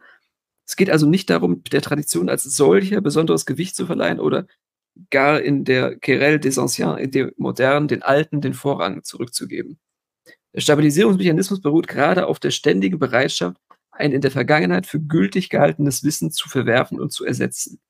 Man geht davon aus, dass das vorhandene Wissen einem ständig laufenden Prozess der Überprüfung unterzogen wird und dass es gar nicht mehr vorhanden wäre, wenn es nicht in der gegen jeweiligen Gegenwart halten könnte. Das Sozialsystem Wissenschaft beurteilt, beurteilt damit also nicht seine eigene Vergangenheit, sondern sich selber. Es rechnet damit, dass Wissenschaftler ehrlich sind, dass, die, dass sie Zweifel nicht unterdrücken, sondern melden und überprüfen. Es rechnet damit, ein System zu sein, das sich selbst nicht betrügt. Die Ausdifferenzierung eines besonderen Mechanismus für evolutionäre Stabilisierung hängt, so wie in den anderen Fällen auch, mit der Ausdifferenzierung eines Funktionssystems für Wissenschaft zusammen. Sie beginnt erst im 17. Jahrhundert, nimmt dann aber rasch wirksam werdende Konturen an. Man kann dies in zwei Richtungen verfolgen. Einerseits werden Selektion und Stabilisierung schärfer getrennt, jedenfalls stärker als zuvor entkoppelt. Dies geschieht, wie bereits gesagt, vor allem durch Insistieren auf punktuell ansetzender Empirie bis hin zum logischen Positivismus der Wiener Schule. Normalerweise wird dies gesehen als ein Vorgang der Erschwerung der Validierung von Wissen. Die empirischen Methoden führen aber auch zu einem Differenzierungsvorgang. Sie ermöglichen es, die Kommunikation von Tatsachen und Tatsachenzusammenhängen als wahr bzw. unwahr zu bewerten, auch dann, wenn die theoretischen Konsequenzen noch keineswegs geklärt sind. Die Wertsymbole wahr und unwahr werden aufgrund methodisch restriktiver Bedingungen leichter verfügbar. Sie können evolutionäre Selektion auch dann vollziehen, wenn noch keineswegs klar ist, welche theoretischen Konsequenzen zu ziehen sind. Zum Beispiel in welchem Umfang man akzeptiertes Wissen revidieren muss, allein deshalb, weil unbestreitbar festgestellt ist, dass eine Flamme erlischt, wenn die Sauerstoffzufuhr abgeschnitten wird. Äh, den Absatz lese ich noch mit. Bei diesem Stande der Evolution muss man auf die Normierbarkeit der Selektion im Hinblick auf Stabilitäten und damit auch auf eine Garantiefunktion der Selektionskriterien verzichten. Das bringt, wie wir im vorherigen Kapitel gesehen haben, Reflexionstheorien in Schwierigkeiten, die trotzdem daran festhalten und Selektionsregeln und mit Garantiefunktion vorschlagen zu können meinen. Solche Normen versteifen sich dann als Normen. Sie können nicht länger als Natur behandelt werden. Ihr mangelnder Kontakt mit den Realitäten der Forschung wird erkennbar, wird im System selbst beobachtbar und das zündet laufend Impulse für einen Wechsel der Reflexionstheorien, die deren normative Geltungsansprüche nur noch mehr ruinieren. Okay, ich mache jetzt über. Danke. Ja, ich denke also, in dem Kapitel zeigt er eigentlich sehr schön, warum er im Gegensatz zu eben anderen Evolutionstheorien aus Handlungsperspektive oder Biologie auf diese Unterscheidung Selektion, Restabilisierung so, so viel Wert legt. Es reicht eben nicht, dass äh, ein Kongressbeitrag, Zeitschriftenartikel, Publikationen mal erschienen ist. Die bleiben normalerweise unbeachtet und sie werden nur in wenigen Fällen zitiert und deshalb vergessen nur Selektionen, die diese Hürde überwinden, die hinreichend auffallen und wiederverwendet werden, können im Gedächtnis des Systems festgehalten werden. Und für diese Auswahl sind dann Lehrbücher und Handbücher zuständig. Also dieses Lehrbücher und Handbücher oder in Lehrbüchern und Handbüchern enthalten sein und das wiederum als eine äh, Publikation, das ist für ihn das Element der Restabilisierung. Ein Zeichen dafür, ja. ja zu Zuhandenheit praktisch ja, schon semantisch ausgedrückt. Sagt er wörtlich, die Differenz von Aufsatz ja. und Lehrbuch, Handbuch spiegelt mit anderen Worten die Differenz von Selektion und Restabilisierung. Also das, das, das ist es dann praktisch. Ja, die, ja. Die, der Problemzuschnitt erfolgt dann ja. Also Aufsätze werden dann nach Retrograd werden sie praktisch auf auf den Horizont des Handbuchdaseins dann äh, respezifiziert. Also dass man sagen kann, ja, dass das, was der da in dem Aufsatz gemeint hat, das meinen wir jetzt, das meinen wir jetzt zu einer äh, Disziplin äh, funktional hoch zu, hoch stilisieren zu können. Das schreibt er hier auch. Also das, der Reifegrad einer Disziplin lässt sich in der Qualität der Handbücher äh, lesbar machen. Aber da und sieht man auch ein bisschen das, was ich in den letzten Wochen schon oft thematisiert habe, was für eine schmale Diät an Beispielen er vor Augen hat. Ja. ja Energie gibt's, es macht Sinn, ein, äh, Handbuch Simmel, ein Handbuch Husserl, mhm. aber ein Handbuch Einstein ist doch Quatsch. Äh, ja, ähm, äh, äh, also ich habe ja äh, keine Ahnung, aber mein Eindruck aus der Ferne oder äh, wenn ich mit Ingenieuren zum Beispiel als Designer zu so tun habe, die lesen auch keine Lehrbücher, sondern äh, das ist die normative Kraft des Praktischen. Äh, die, die, wie funktioniert denn das? Und dann rufen die an, treffen die sich, dann wird rumgewurschtelt und dann das, die Autopoiesis sozusagen äh, setzt sich fort durch, durch äh, ganz konkrete, reale äh, ähm, äh, ja. Maßnahmen sozusagen. Also deren Texte sind gar keine Texte, wie, die wir als Soziologe oder als Philosophie-Leute erwarten. Ähm, äh, die spielen oft gar nicht so eine Rolle, sondern firmeninterne äh, Memos. Macht es bitte so. Äh, äh, ja, ja. solche Sachen, äh, die äh, naja, gar nicht also, auftauchen also, auf dem also, also ein Handbuch Einstein wird es sicherlich nicht geben, aber ein Handbuch allgemeine Relativitätstheorie gibt's. Und die ist eben Grundlage auch eines Kanons, der gelehrt wird. Und, und gerade in den Ingenieurwissenschaften, also wenn man jetzt analoge und digitale Schaltung angibt, da gibt's einen Haufen Handbücher, die eigentlich nicht die Maxwell'schen Gleichungen erklären, sondern die sagen, äh, wenn man die Schaltung so baut, dann funktioniert sie und zwar rückkopplungsfrei oder so. Ne? Also das ist dann schon was, was in Ingenieurwissenschaften gelehrt wird. Also ich würde sogar behaupten, dass es in Ingenieurwissenschaften mehr Handbücher gibt als in den Sozialwissenschaften. Du hast recht.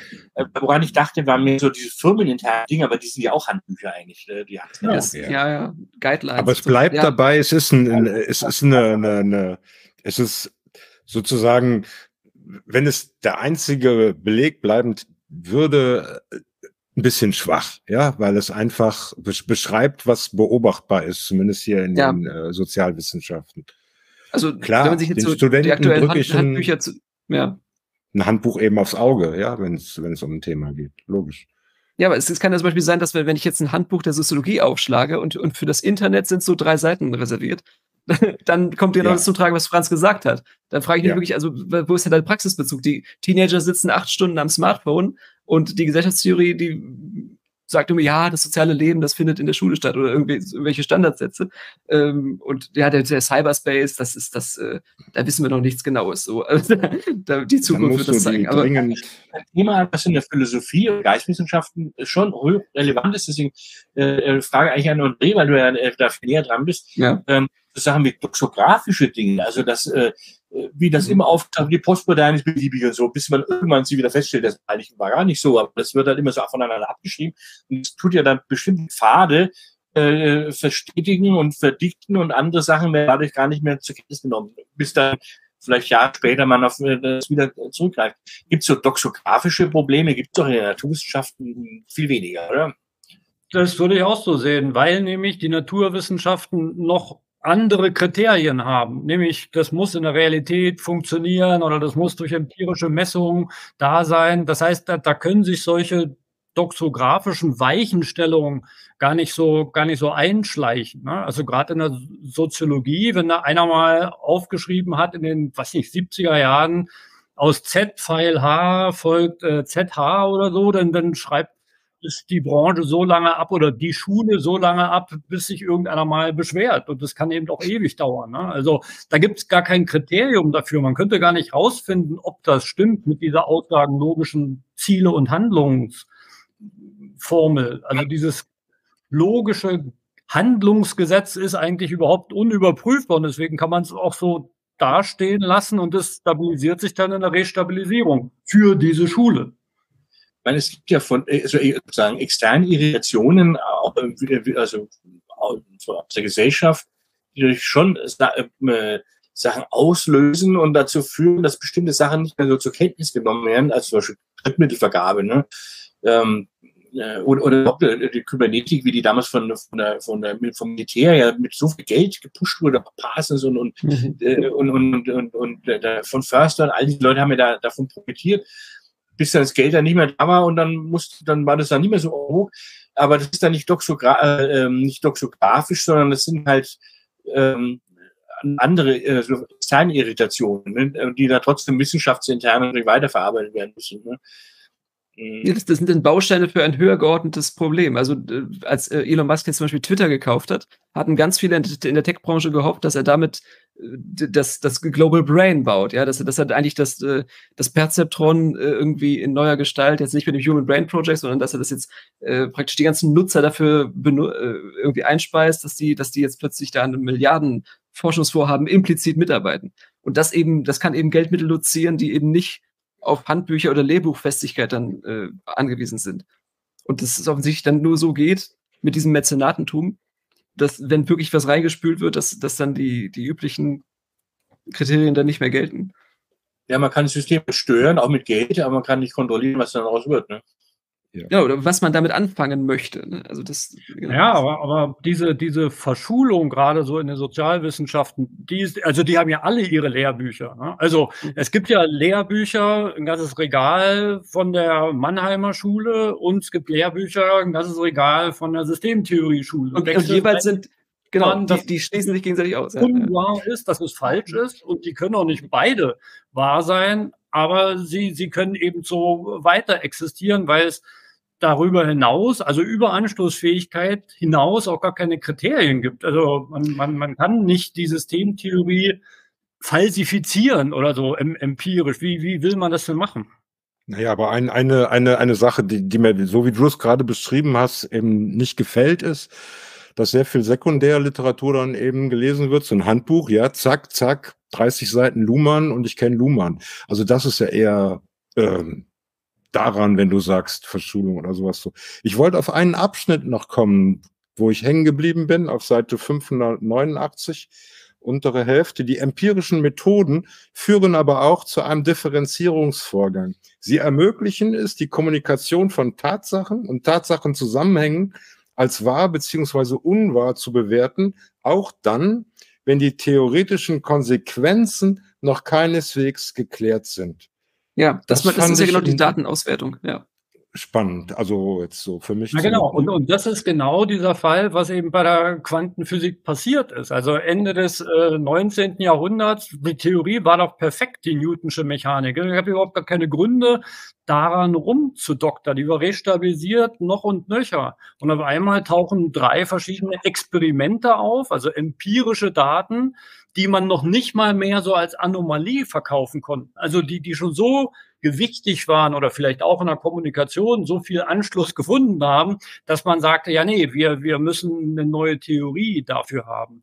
Also diese Anomalien, das ist ja auch so ein, hat er ja auch drüber geschrieben, das ist ja auch so ein kritischer Punkt. Also wie viel Anomalien kann sich eine Theorie dann leisten? Ich glaube, das unterscheidet Und sich wie viel Ignoranz von, genau. von Wissenschaften. Ja. Ne? Also ähm, wenn, wenn der Hartmut bei uns in den früheren Folgen da war, da, er hat immer von Anomalien seiner, seiner kausalen Handlungsgesetze gesprochen. Ne? Und das sei schon okay, das ist halt dieses Mal eine Anomalie. Ne? So viele Anomalien in der Quantenphysik gibt es eben nicht. Ne? Also das ja. würde die, die Physik gar nicht tolerieren, dass man da viele Anomalien hat, denen man dann nicht wirklich nachgeht. Ne?